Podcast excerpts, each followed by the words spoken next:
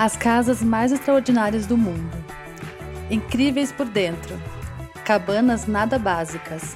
Grand designs. Pois é, quando a arquitetura vai parar na tela da TV, nas séries das plataformas de streaming, como Netflix, Amazon, HBO, é, quase sempre ela aparece acompanhada de muitos superlativos. É, são casas incríveis, extraordinárias, únicas, lugares fantásticos. E o arquiteto é retratado como aquele sujeito genial, tão poderoso quanto os moradores dessas construções. Hum. Uns milionários com um quê de excentricidade. Não, e o clichê, mais clichê, é que essas casas extraordinárias, entre aspas, ficam em lugares absolutamente muito privados, tipo topo de montanha, floresta, lugares inacessíveis para a maioria das pessoas, né? São obras arquitetônicas que viraram objetos isolados, apartados das cidades e das pessoas comuns, ou seja, quase que irreais. É, mas a coisa boa é que nessas mesmas plataformas de streaming é, a gente pode encontrar exemplos mais próximos de uma casa de verdade, numa cidade de verdade, recheada dos problemas e das contradições de seus habitantes. Isso é muito bom. É, só que para isso tem que deixar um pouco de lado as séries e realities e jogar mesmo na ficção, né? Então, como pano de fundo de um drama, um suspense, enredos policiais, a gente vê a arquitetura e a cidade muitas vezes em várias séries novas e antigas, uh, mais importantes às vezes que os personagens principais. E é sobre isso que a gente vai falar hoje. Como a arquitetura e as cidades reais são protagonistas em algumas das grandes séries de ficção e participam como causa ou efeito daquilo que acontece nas tramas. Eu sou André Scarpa e, junto com Paula Otto e Marcelo Barbosa, somos o Betoneira, um podcast sem frescura que mistura um pouco de tudo para falar sobre pessoas e cidades. E aí, bora? Bora! Antes de a gente falar de algumas de nossas séries prediletas, quero perguntar uma coisa para vocês, André e Paula. Vocês hum. já assistiram alguma dessas séries de arquitetura no Netflix? É, como, por exemplo, As Casas Mais Extraordinárias do Mundo? Então, eu tenho que dizer que é meio guilt pleasure que eu já assistia, tipo, assisti as três temporadas. É, é além do DVD, você, vê, você vê as casas Mas... mais extraordinárias do mundo. Mas... Eu sou um defensor de falar da arquitetura para o público geral, né? Tipo, então eu gosto de ver... Quando, te, quando aparece qualquer coisa nesse, nesse estilo, assim, eu vou assistir. Aqui você, que a gente falou no começo da apresentação eu, eu assisti todas, as tiny houses, eu vou lá ver o que estão falando, como que estão falando.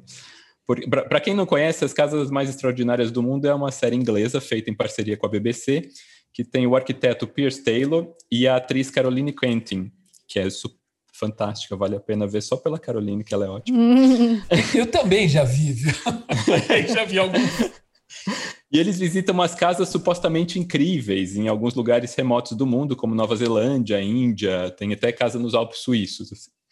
E são três temporadas que mostram os arquitetos e os donos das obras como humanos que, na descrição deles, aceitaram esse desafio de construir casas nada convencionais que vai desde uma casa que até pode ser interessante, como uma casa que usa uma carcaça de avião.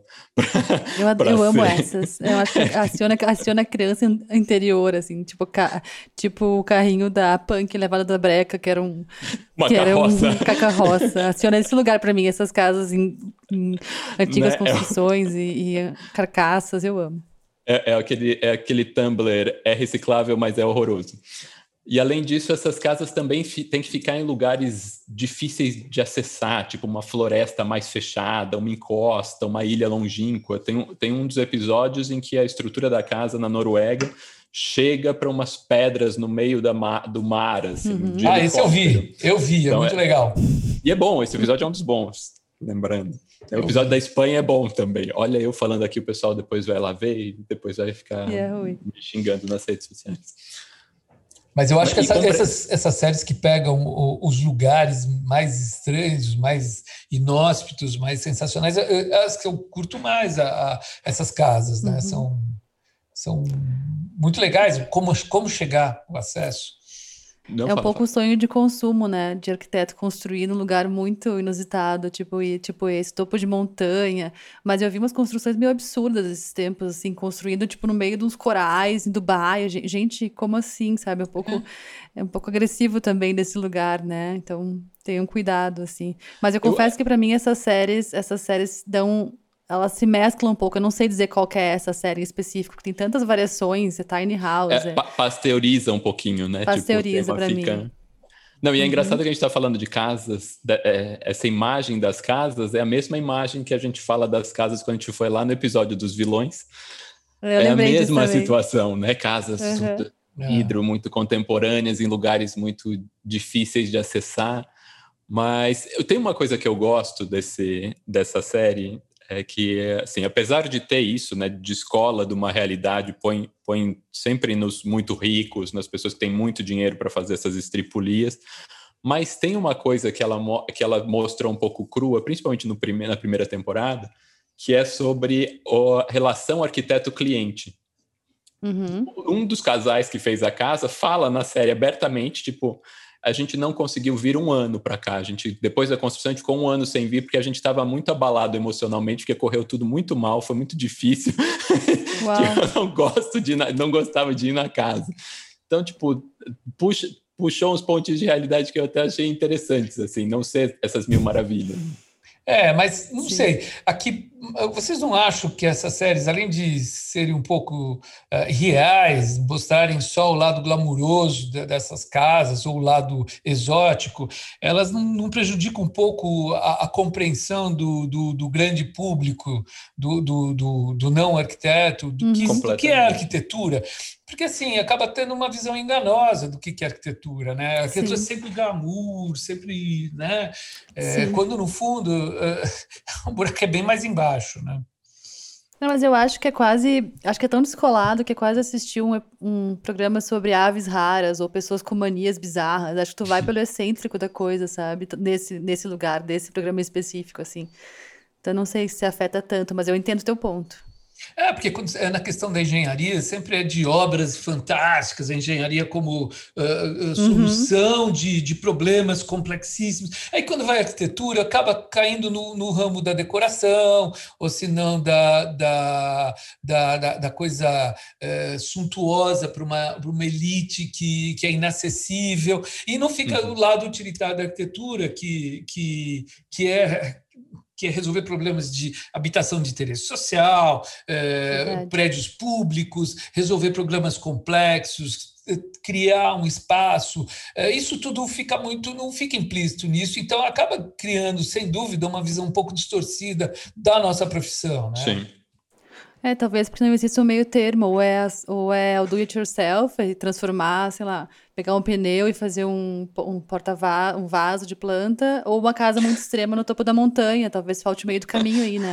Sim, Nesse é. nicho. Olha, olha, o nicho pra gente, por isso. É, bem meio do caminho. Se a, gente fizer um, se a gente fizer um paralelo dos programas culinários, né? Você tem o Chef's Table, com aqueles restaurantes espetaculares, dos chefes experimentais, e uhum. depois você tem o você tem o, o, o, Jamie Oliver ensinando a fazer uma salada jogando as coisas, que, né? A gente não tem o, o meio termo ali da no, no, da arquitetura a gente não tem o meio Verdade. termo. Vamos, vamos por aí fazer um episódio sobre isso. É, bom, falando mais praticamente dessas séries que acabam uh, tendo um pano de fundo da arquitetura, mas são na realidade obras de ficção, eh, eu queria falar um pouquinho da, de uma série que eu amo e que um, público em geral e, e, a crítica consideram como uma das melhores séries que já tiveram no stream, né, que é Família Soprano. Né? Não tem nada de arquitetura na trama, é um, é um lance de, de, de gangster, de máfia, mas ela é muito boa e fala muito sobre cidades. Né?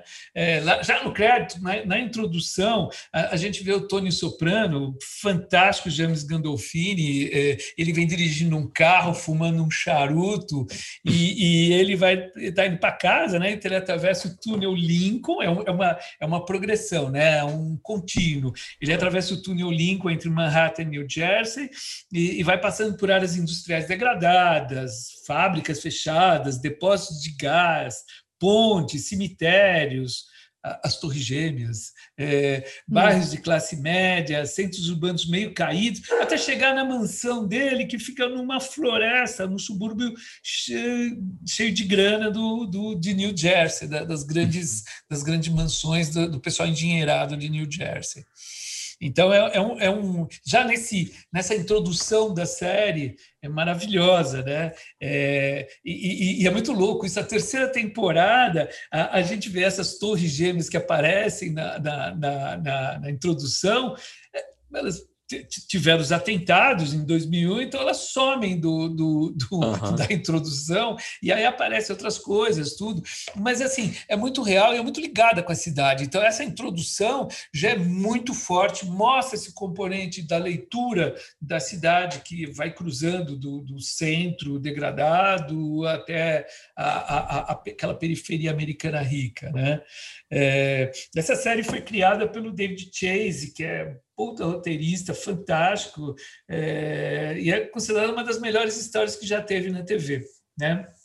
Ela começou a, exibir, a ser exibida em 1999, ela só século passado, né? E até hoje está no ar, né? É, século Vocês passado. podem, aliás, fica a dica aqui, assistam a Família Soprano, que é muito legal, é muito engraçado e, e tem personagens fantásticos. E ela está passando hoje no HBO Go. É, a trama gira em torno do Tony Soprano, um mafioso italo-americano, esses personagens mafiosos que são muito comuns na filmografia de Hollywood, e ele sofre ataque de, de pânico e resolve procurar uma terapeuta. É, no meio disso, a gente vai acompanhando ele em sua perigosa profissão de gangster, onde ele, ele faz negociar, ameaça, mata gente. E, a família tradicional com a mulher e dois filhos. Então, a gente vê esses dois balanços, ele, ele se relacionando de uma maneira muito amorosa com a família, levando dura da mulher, dos filhos, e depois quando ele vai ser, ele vai atuar como gangster, ele é violento, ele é assassino, é, é muito louco essa, esse, esse equilíbrio. É, eu fico até emocionada, porque eu esperei até esse momento chegar, assim, para falar sobre essa série. Porque essa é a minha série favorita de todos os tempos, para sempre vai ser, assim. Engraçada, eu não diria, tá, Marcelo? Porque é, eu, para mim foi uma experiência bem tensa, eu tinha sonhos com essa série, é um troço muito louco, porque a série, ela, ela, ela, tem vários momentos em que é, começa em umas situações meio surreais e tu entende que tu tá dentro de um sonho do Tony Soprano, então várias situações... Uh, bastante abstratas e tem essa coisa com a cidade. Então é uma série que começa muito, ao meu ver, assim, começa muito tímida e vai construindo quando tu vê tu tá totalmente absorto nela e é muito muito incrível. E sobre cidade em si, acho que sim, tem esse contraste. Eu lembrei também, André, dessa coisa do, do nosso episódio sobre os vilões. Por que, que os vilões têm a casa mais bonita? Porque o Tony Soprano, ele é um vilão disfarçado, porque a casa dele é totalmente uma casa de, de um, bom, de um bom moço, assim. Tipo, Desperate Cortinas drapeadas, Totalmente, assim, ele tá se disfarçando de, de, de, cara legal, assim, e aí tem uma estética anos 90 muito massa, aquela, aquela textura de fórmica cor de ovo, sabe? Sim, é que todas as casas dos anos 90 tinham. E, so, e, em relação à cidade, um, um, ponto que eu acho legal de a gente levantar, no seriado eles têm vários pontos que são é, pontos clássicos no bairro. Então, tem o açougue, tem o, o, o Bada Bing, que é o clube, o clube de striptease, mas são hum. fachadas para eles se encontrarem e lavarem dinheiro. Então, como que esses equipamentos acabam virando outras coisas, né? E que tem um papel bem mais importante. É uma série incrível, recomendo muito a todos. Para mim foi, foi a série que virou a chave para dizer, tá, na real, o seriado realmente pode ser tão bom ou melhor que um filme. E, e uma coisa que eu acho legal de falar também, que a gente está falando, né, de arquitetura na série Os Sopranos. E a gente olha, é, olhando a apresentação, você já saca tudo isso. Man, é, é, sempre a maneira como, é, o ponto de vista dele, né? A gente está entrando uhum. nesse anti-herói, então a gente está vendo uma personalidade, às vezes até ficando tipo, putz, é um cara do mal e eu tô torcendo por ele. Né, é isso, é isso. Né? Esse, esse, esse, é o dilema dos Sopranos, que tu, tu, acaba amando o cara, o cara é um baita de um sacana. Exato. E, e, você vê como ele usa a cidade, como que ele se. Uhum. como que a cidade chega até ele, né? Na, na, na, apresentação, praticamente tudo que aparece ali, a gente tá vendo do retrovisor do carro dele, enquanto ele tá assim, é se locomovendo, né? Uma coisa quase playtime, assim. Você vê a cidade por reflexos de, do que ela, hum, é do que ela é. Mas fa falamos de, da, da série favorita da Paula, agora a gente vai para a minha série Eba! favorita. e vamos continuar em Nova York e arredores, porque a gente vai falar de Mad Men. Uau! Que é a série criada pelo Matthew Weiner, que trabalhou como roteirista e produtor das duas últimas temporadas da Família Soprano. Ela uhum. foi lançada em 2007, tem sete temporadas, fantásticas todas. É aquele trabalho que começa bem e termina melhor. E que atualmente estão todas disponíveis por streaming no Amazon Prime. Ela é ambientada em Nova York e tem esse nome, Mad Men, porque era assim que eram chamados os publicitários que trabalhavam na Madison Avenue nos anos 50. Então, uma brincadeira entre Mad, né, de, de louco, e Mad, abreviação. A série acompanha o dia a dia da agência fictícia, a Sterling Cooper, a partir dos anos 60. E a gente vê como eles trabalham, como recebem clientes, apresentam as ideias. E várias e o legal disso é que várias empresas ali são reais, tipo a American Airlines, uhum. É, a Jaguar, ou a Coca-Cola. E entre uma campanha publicitária e outros, episódios mostram os temas quentes daquela época na sociedade americana. Fala sobre feminismo, fala sobre alcoolismo, cigarros, homofobia, sexismo, racismo. Assim como o Tony da família Soprano, que a gente falou, ela, o Don Draper também é um anti-herói. Don Draper é o personagem do John Hamm na série, que é um diretor de criação que se divide entre as tentações da metrópole nova-iorquina e essa vida tradicional no subúrbio com a mulher e os filhos. Um dos filhos uh, vai virar Sabrina, feiticeira, que é, que era nossa Chipka, que, que a gente vê pequenininha na série.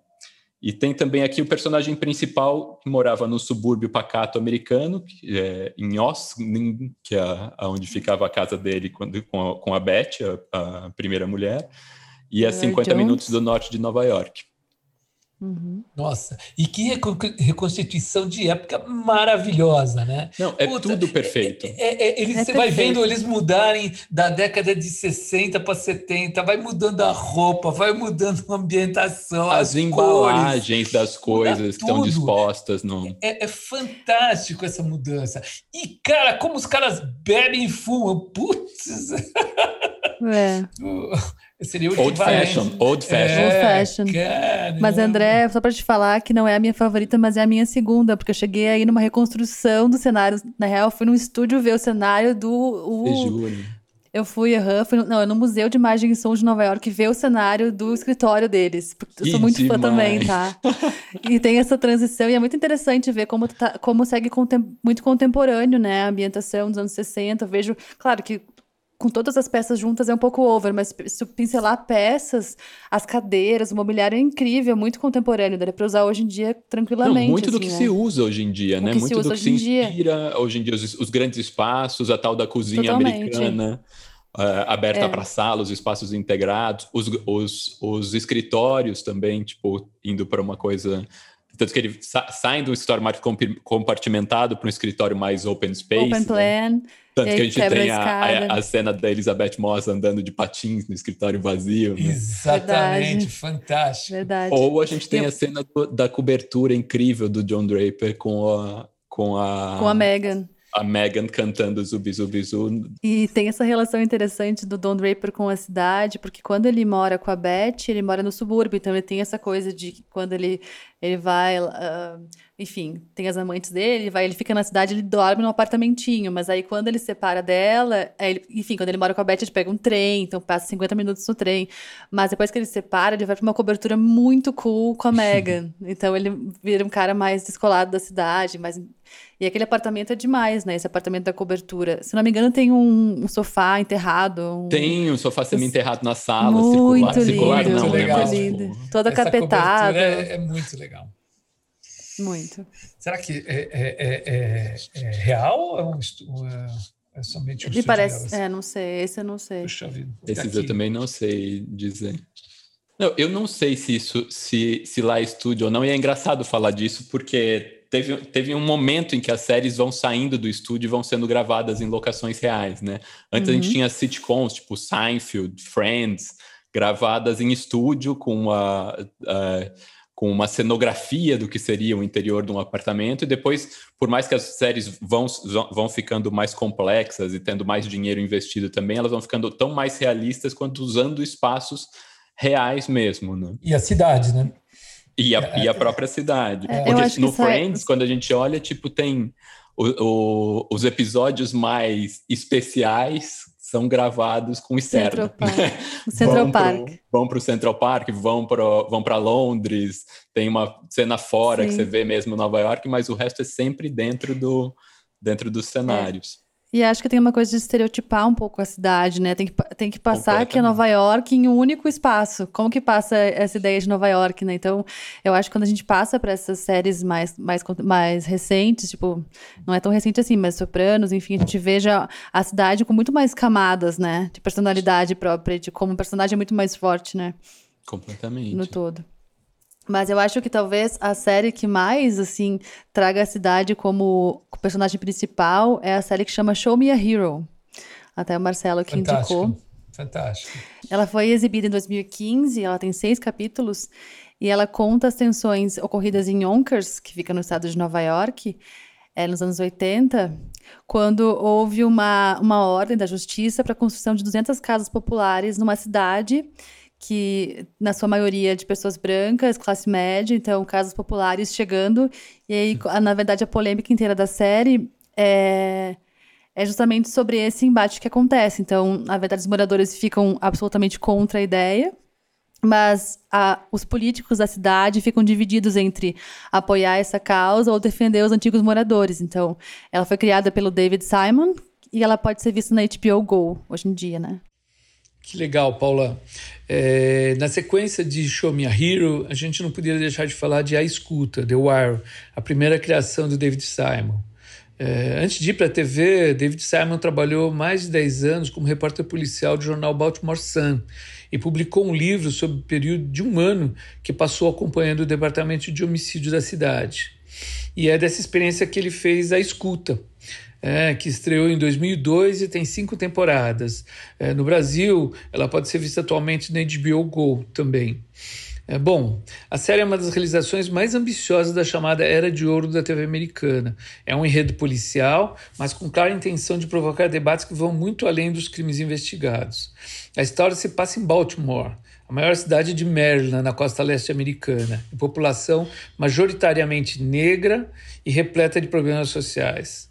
A cidade é uma grande protagonista, porque cada temporada se concentra em um setor diferente da cidade.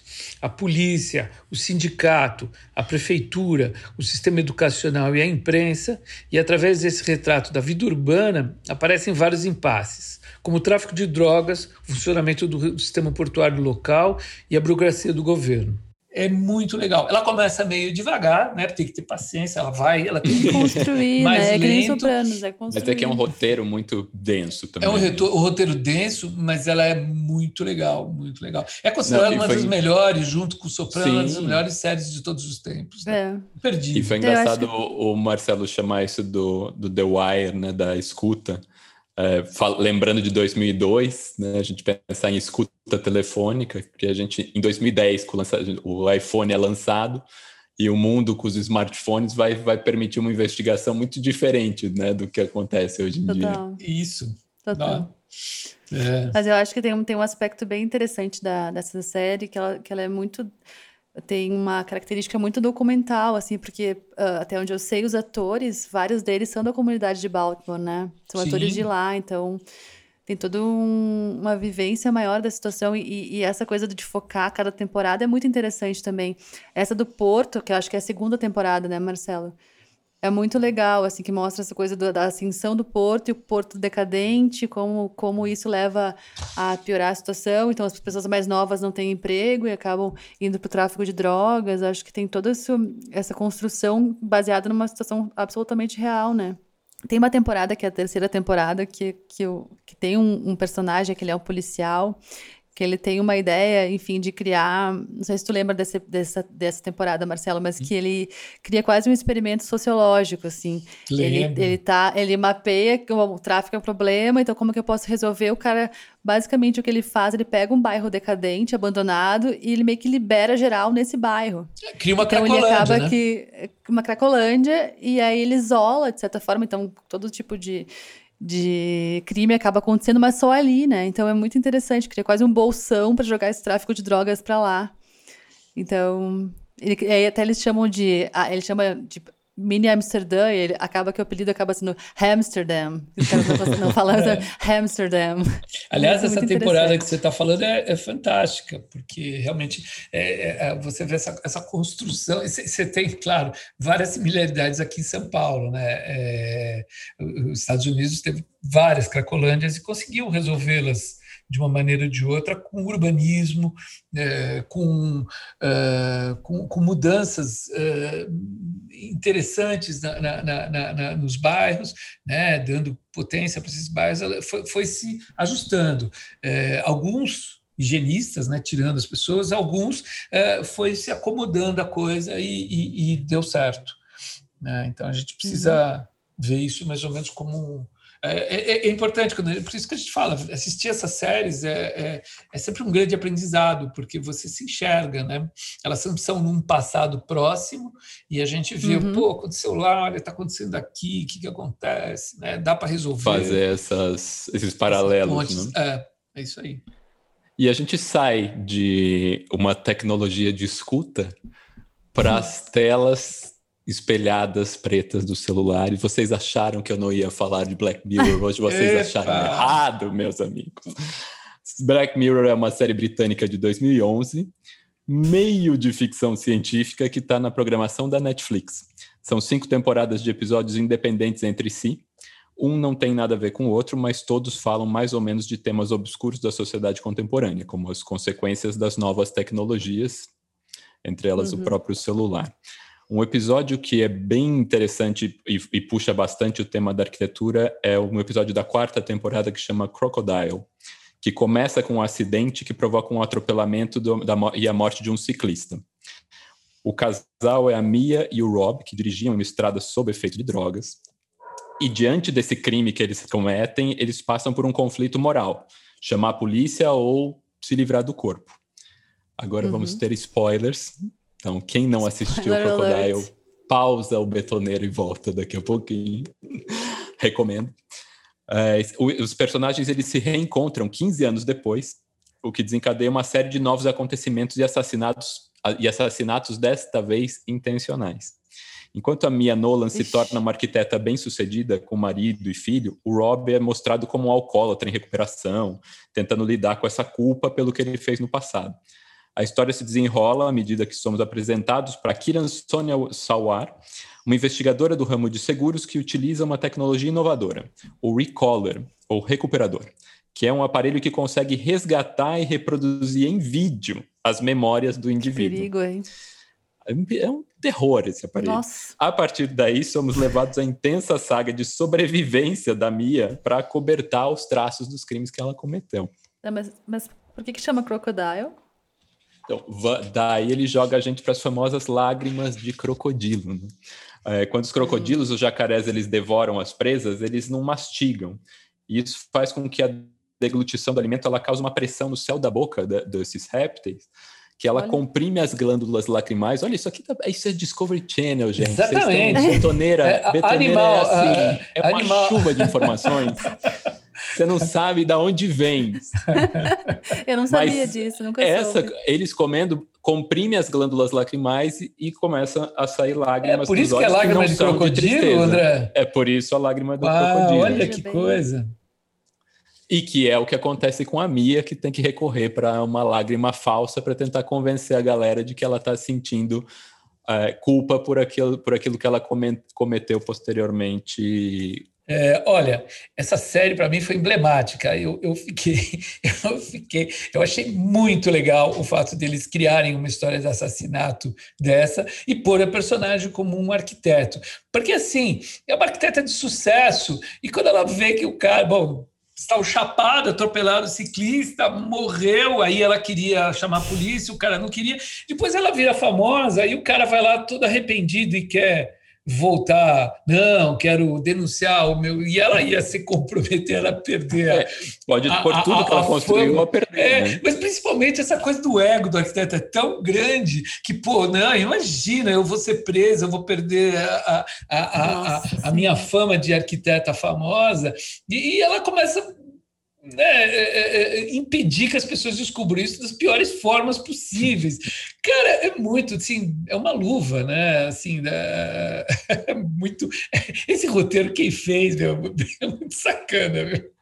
É casada com um arquiteto. Ou, conhece ou, de perto, né? É, exatamente, conhece de perto a, a, figura. Ou, me, ou, contratou uma casa de algum arquiteto star e, e quis...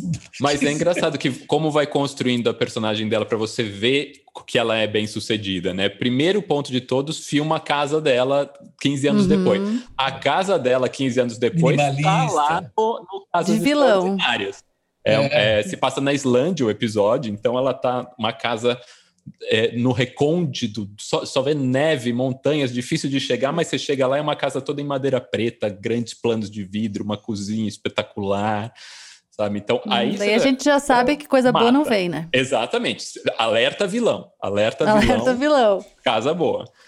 Depois ela vai para o escritório dela, no escritório dela tem uma estantezinha assim, um prêmio atrás do outro, uma, ela na uhum. capa da Duel, assim, sabe? É, é, bem vai montando essa, é, é, é essa cara da arquiteta e ela vai logo no começo também dá uma palestra é, sobre como ela é maravilhosa e fantástica, respondendo aos problemas da sociedade também, né?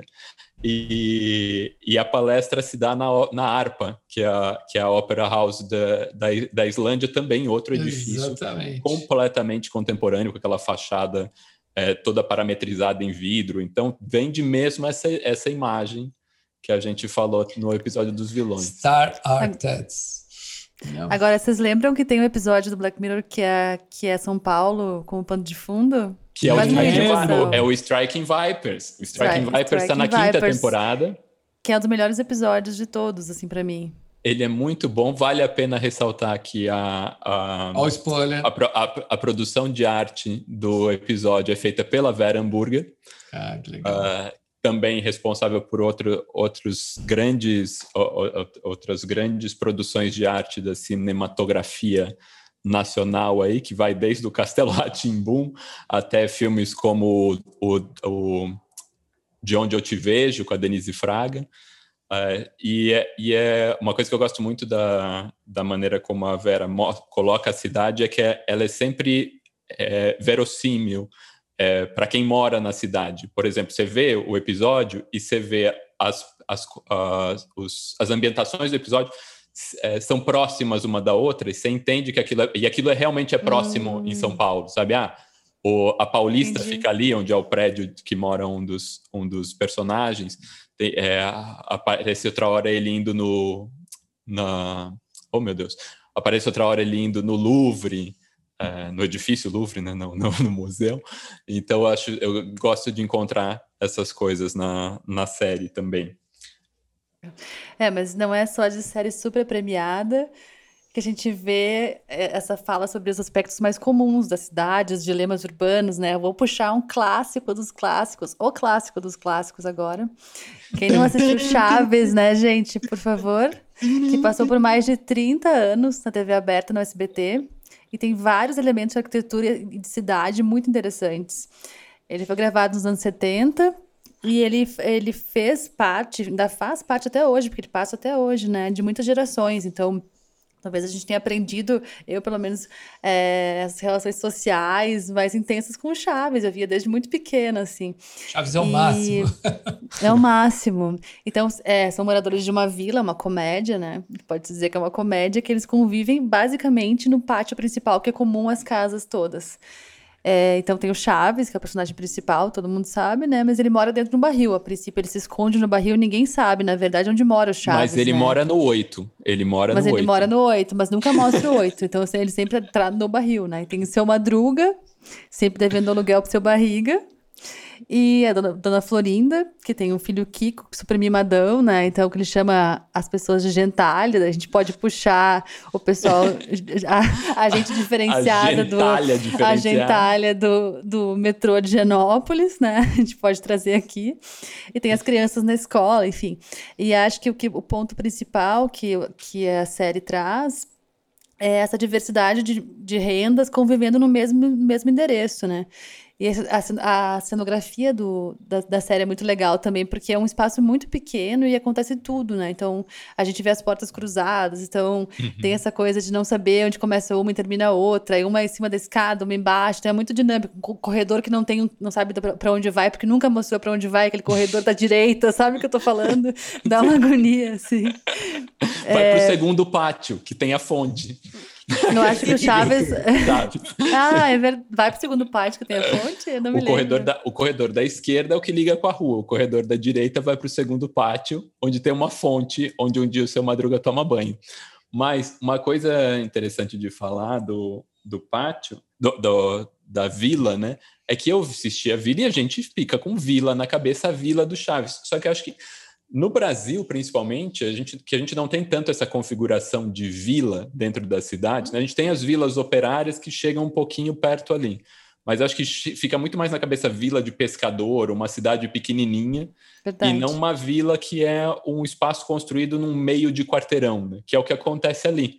Tipo, tanto que os episódios quando o Chaves está vendendo suco de tamarindo com gosto de limão, ele está na rua, na porta da vila, da no vila. portão que dá acesso à vila, né, na cidade do México, vamos dizer assim. É, então é, engra é, engraçado. Eu fui pensar, eu fui pensar nisso muito recentemente, assim, quase que pensando aqui para o episódio, que a, a, ideia de vila era outra. A gente tem outra, a gente tem algumas configurações assim aqui, mas no, no México isso é muito mais comum. A gente só lembra do México também, né? É, quando o Chaves ficou tão na nossa memória que o Chaves é quase daqui já. É, a gente lembra que ele é no México uhum. quando eles vão viajar para Acapulco, mas logo no episódio que eles estão em Acapulco já vira Guarujá. Então, não tem muito como fugir. É, e, essa, é verdade. É, é, essa questão da comunidade, dessa vila, que é uma comunidade que que tem é, várias faixas de renda e tem uma vida de, de, de interrelação, que, que tem interrelações entre o, o proprietário, os inquilinos, o, o, rico, o pobre, a mesma escola. Ela é muito legal. E ela, e ela me lembra, remete a, a, uma série que é muito nova, né? que é uma produção brasileira recente, foi feita em 2019, é, que mostra a, a, vida dentro de uma comunidade, uma favela de São Paulo. Uhum. Né? É, eu estou falando da, da, da, de uma série que chama Sintonia, ela foi lançada na Netflix em 2019 e ela retrata, tem como cenário a, a, a favela do Jaguaré. É, e ela já deve ter uma segunda, ah, uma segunda, uma segunda temporada logo logo. Né? Ela é uma produção do Condzilla, que é um produtor é, de YouTubers, um dos maiores produtores de YouTubers do Brasil, é, e o nome por trás do, de vários sucessos do funk. Ela são três, três amigos, jovens adultos que convivem com o crime organizado, as drogas igreja evangélica, meu, tudo junto misturado, né? E a música de funk rolando uhum. solta sempre, né? Eu, eu, eu, comecei a assistir casualmente, é, eu vi uma reportagem no jornal e, e, e achei muito legal. É, é, ela, e, e, a coisa mais interessante é que a gente está acostumado à novela da Globo, onde tem a, a, a, comunidade e depois da comunidade mostra a casa da, da, da, da dos bacana, né, da elite, que aí a, uma boa parte da comunidade trabalha como serviçal na casa da elite. E, e, essa, e essa série, esse Sintonia, é muito focada na questão da comunidade, de todos os problemas. Tem tomadas fantásticas dessa, da, da, dessa favela e, e, e, mostra realmente as entranhas, como é que funciona a questão do tráfico, a questão da igreja evangélica, como ela, ela ela trabalha lá dentro é, da, da comunidade, os problemas imensos que tem de, de como você é, ganha uma, uma, renda mínima, como que as coisas acontecem, né?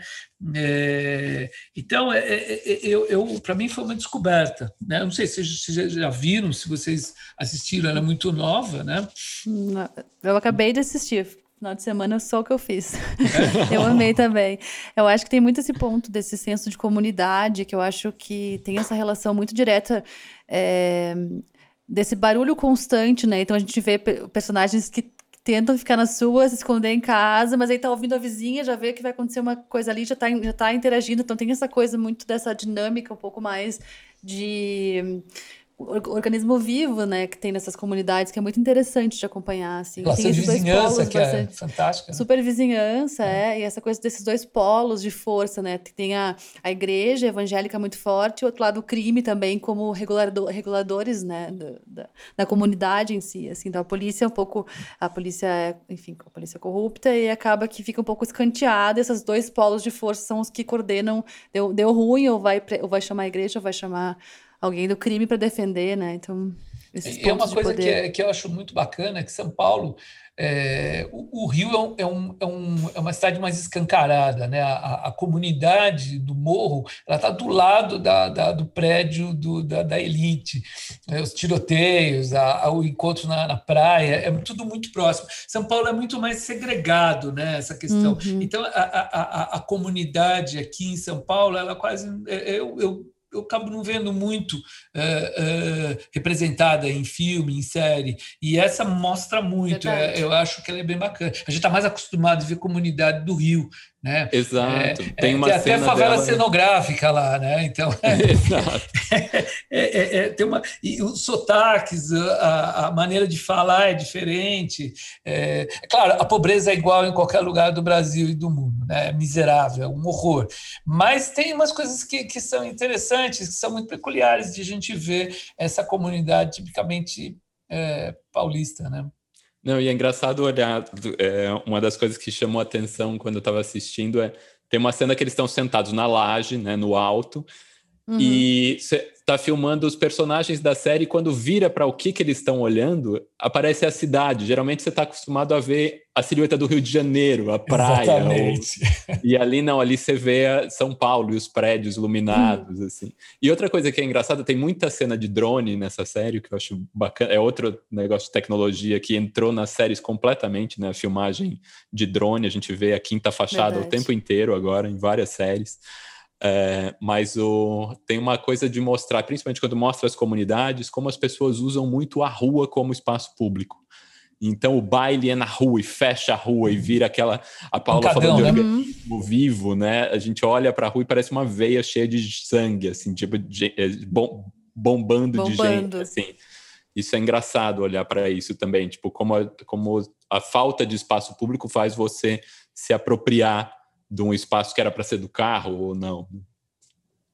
É, é, pegando o gancho da, da Paula, essa, essa, coisa da relação de vizinhança, que você está falando de, de, ter gente que, que se conversa, tudo, que fica muito evidente na série, que é muito é, é muito fantástico né, na, na, na, nas comunidades, né, de ter essa proximidade que agora é tão tão tão complexa na, na, na pandemia. Né? A, a, a gente uhum. fez um uhum. episódio sobre Paraisópolis, uh, o último episódio que a gente fez sobre a fome nas comunidades, a gente fez lá sobre Paraisópolis. É, então, a, as comunidades elas são muito sensíveis a essas questões, né? Porque, por causa da proximidade, que para o bem e para o mal, né? A vizinha, a senhora que já não está tão trabalhando, que ela já é idosa, ela cuida do filho da mulher que vai trabalhar, pela proximidade, é, é, essas relações, esse tecido, essa tessitura de convivência da comunidade, da favela, é muito interessante, né? É, e essa solidariedade que a gente viu uh, o, o, Gilson Rodrigues falar no último episódio, de como eles estão tentando resolver o problema da, da fome na, na, nas comunidades. É, essa, essa solidariedade é importante também. Totalmente. E essa coisa da comunidade é absolutamente o oposto das casas extraordinárias lá do começo, né? Totalmente isolado no topo da montanha, Voltando. a gente vai de um extremo ao outro e ambos interessantes. Mas eu acho que a, acho que a comunidade que a gente está falando, sintonia, é muito mais massa do que a casa. Apesar de que a casa no topo da montanha, pô, legal. Mas talvez o cara seja um vilão, né? A gente nunca vai saber. Exatamente, a gente não vai saber quanto burguês safado ele é, né?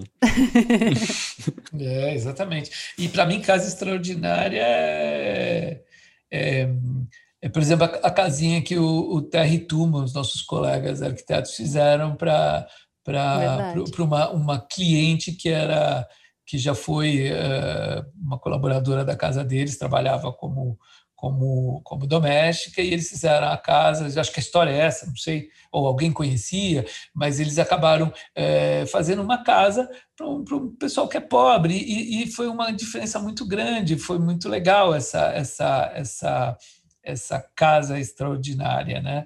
Muito é... mais extraordinário trabalhar nessas condições do que trabalhar nas outras tão malucas que eles mostram no Exatamente, programa. Exatamente, porque é, é a realidade maior nossa, né? De como resolver o problema habitacional numa cidade dessa, num país desse.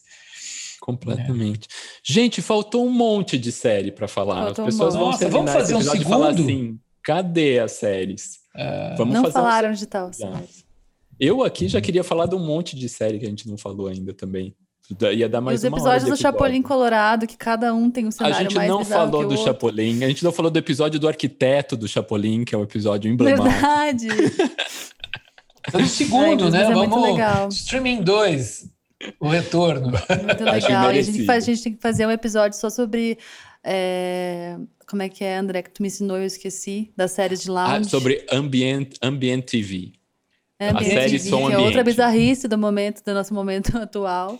Como é que é o nome da menina que vai lá para a França? Como é que é? é... é Emily em Paris. Emily em Paris. Emily em Paris. A própria Ambiente TV, ela fica contando os, os likes no celular o tempo todo. Né? Não, e você pode ligar aquilo e você não olha para a TV, você fica olhando para o seu celular. Tipo, é, Exatamente, muito... tá na mesma, né? Passa os dois capítulos e tá na mesma coisa. É uma série de elevador. Exatamente. Mas, gente, eu vou, eu vou ter que ir, porque eu tenho que assistir meu seriado também atrasada já. Daqui a pouco ficar tarde. Este foi mais um Betoneira e este episódio contou com trilha sonora de Mário Capi, identidade visual de Flora Canal e Stefano Azevedo Aita, roteiro e direção de Michele Oliveira. O print da nossa tela foi minuciosamente registrado pela nossa fotógrafa oficial, Ana Mello. Edição e finalização de José Barrichello. Este episódio foi gravado na casa de cada um, enquanto não podemos voltar para os maravilhosos estúdios do Barco Arquitetos, no coração da Vila Buarque.